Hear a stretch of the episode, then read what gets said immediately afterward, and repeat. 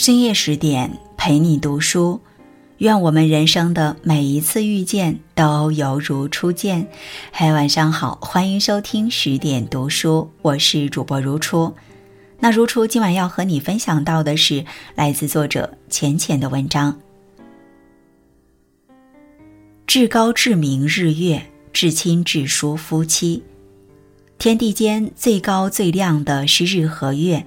人世间最亲近又最疏远的是夫妻，亲密可成一体，生疏亦可成陌路，爱恨一线间。是谁把生活看得如此透彻，能一言道破夫妻间的真正关系呢？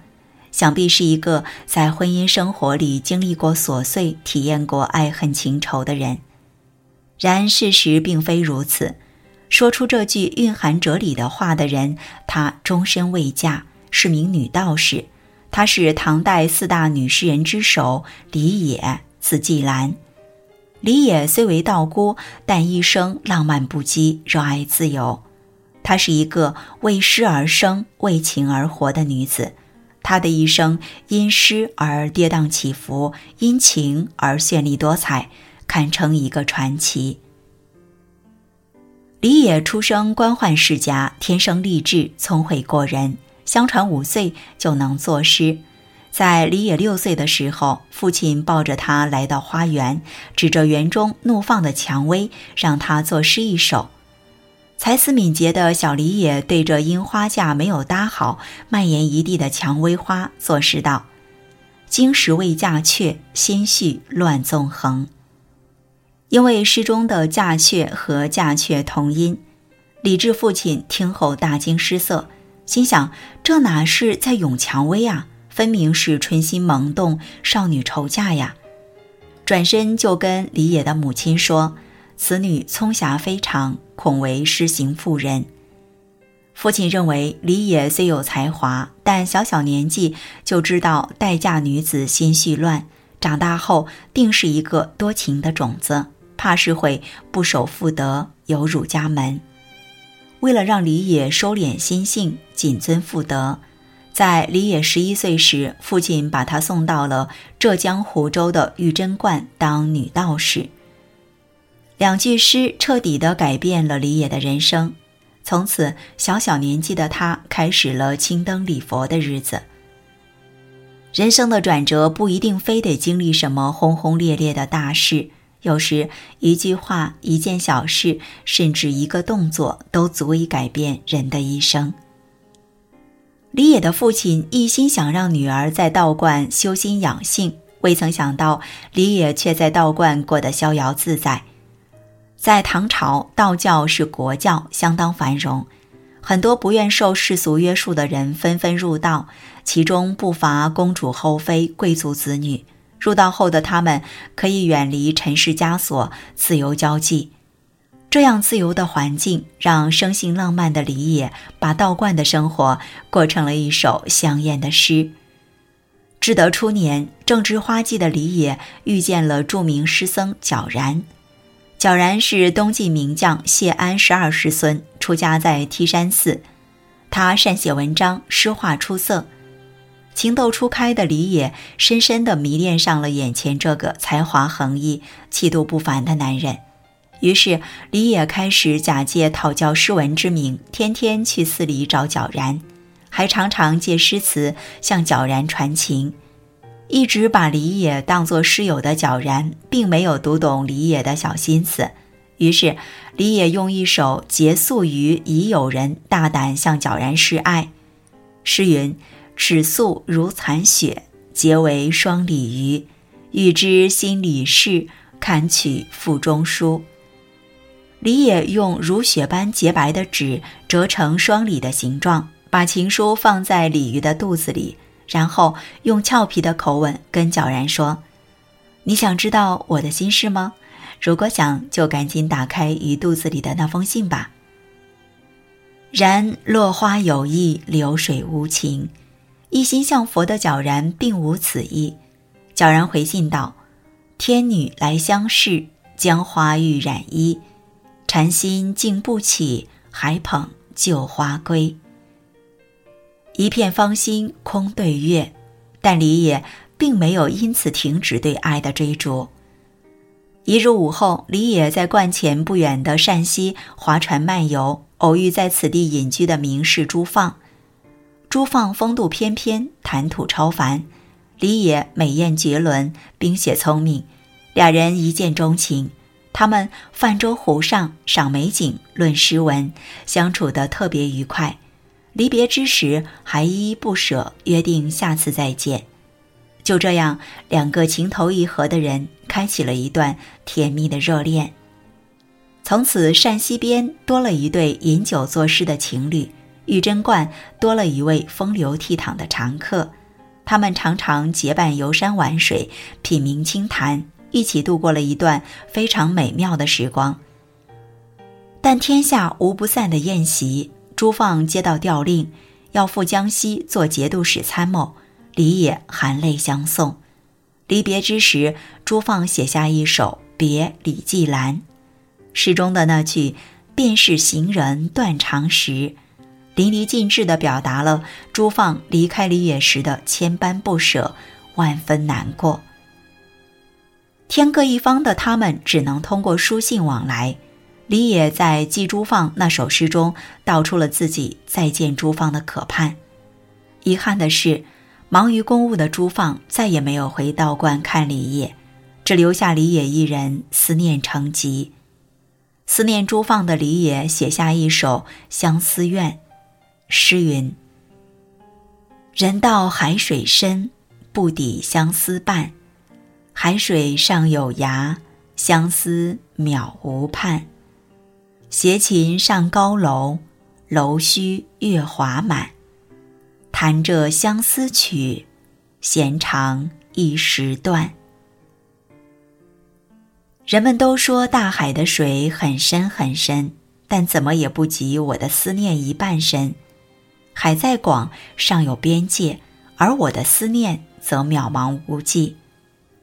爱情总是如此，让人百般心动，又令人无限惆怅。一首诗道尽了他的相思之苦，也写出了他对朱放的真情实意。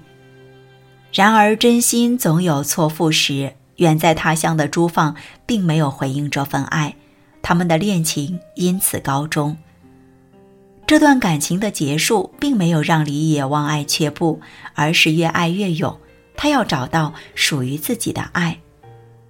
这个时候，又一个人闯进了他的生命，他是著名文士萧颖士的弟子严伯钧。李野再一次爱得热烈，爱得忘我，但命运弄人，没过多久，严伯钧也被派往江西上任，李野再一次和心爱之人分离。害怕严伯钧忘了自己的李野，写下一首诗，诗名。宋严二十六赴单县，诗云：“流水昌门外，孤舟日复西。离情遍芳草，无处不萋萋。妾梦今无怨，君行到山西。归来重相访，莫学阮郎迷。”依依不舍的道别。深情的叮咛心上人，千万别学汉代的阮照，迷恋上其他好看的女人，从此一去不复返。遗憾的是，严伯钧终是辜负了这片痴情。李野望眼欲穿的等待，并没有等来严伯钧的归期，而是收到了严伯钧另娶他人的消息。原来，并不是所有的深情付出都能换回温柔相待。爱了就爱了，惆怅过后的李野很快就让生活回到了正轨，天天以诗会友，生活也别有一番风味。他要在这薄情的世界里深情的活着。《唐才子传》中称赞李野：美姿容，神情涣散，专心翰墨，善弹琴，尤工格律。李野容貌秀美，才情出众。前来道观拜访他的人络绎不绝，他的朋友有写下著名诗句“日暮苍山远，天寒白屋贫，柴门温泉沸，风雪夜归人”的大诗人刘长卿，还有韩奎、崔焕、萧淑子等文人雅士，也还有很多达官贵人。其中最值得一提的是茶圣陆羽。陆羽是唐代茶学家，他写出了世界上第一部茶文化的经典之作《茶经》，让中国的茶文化走向了世界各地。陆羽是一名孤儿，在龙盖寺长大。虽有口吃，但这并不妨碍勤奋好学的他成为一名博学多才的人。一日，陆羽听闻附近的玉贞观有一位叫李野的女官，才华与美貌并重，于是他专程前往玉贞观拜访李野。或许是因为有才华的人有着相同的磁场，他们俩一见如故。久处之下，陆羽成为了李野灵魂上相通的挚友，生活中相互照顾的老友。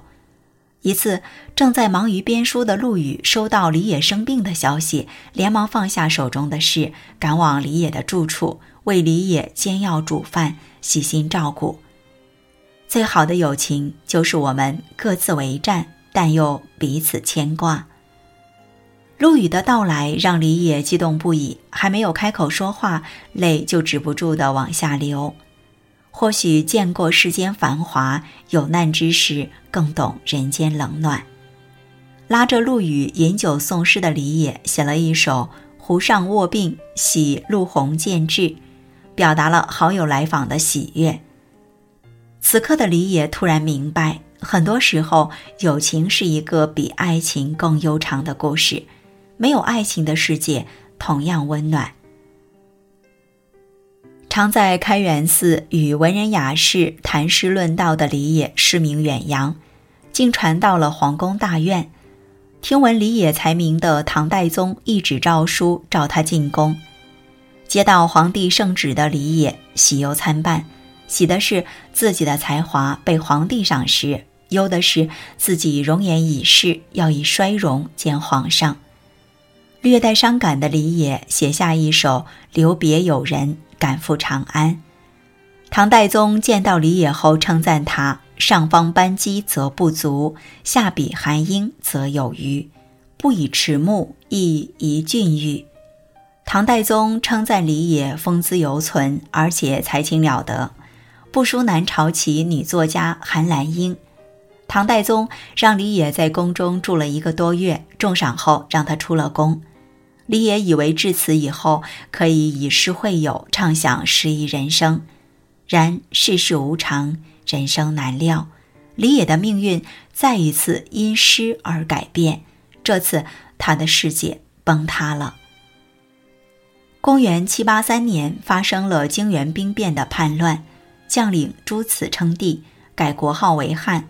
当年李野被抓。朱此要求他作诗一首，称赞自己的丰功伟绩。李野被迫作诗。到了第二年，唐德宗返回京城后，开始彻查叛党。李野因为作叛诗，名列其中。唐德宗召唤来李野，问道：“你为什么要称赞朱此为夏禹神尧，还说他深得人心呢？”李野赶忙解释自己是因为深陷叛军手中。出于自保，不得已而为之。唐德宗哪肯听李野的解释，反问李野：“你为什么不学严巨川？他同样被抓，可是你看看人家怎么写的：‘手持礼器空垂泪，心意明君不敢言。’”说完，唐德宗下令乱棍打死李野。一代才女凄凉离世，留给世人声声叹息。李野少时成名，人称“女中诗豪”，在只有一百三十余首的《中兴间气集》中收录了他六首诗。他的诗一直为世人所称道。然而，除了诗，更让人津津乐道的是他的感情世界。在封建时代，一个女子敢和时代挑战，不拘泥传统妇德，追逐所爱，活出自我，真需要勇往直前的气魄。这个终其一生都在追逐爱与被爱的女诗人，虽然几段感情都没有修成正果，但爱的纯粹又热烈，让生命怒放，活出了自我的她，人生又何尝不是一种圆满呢？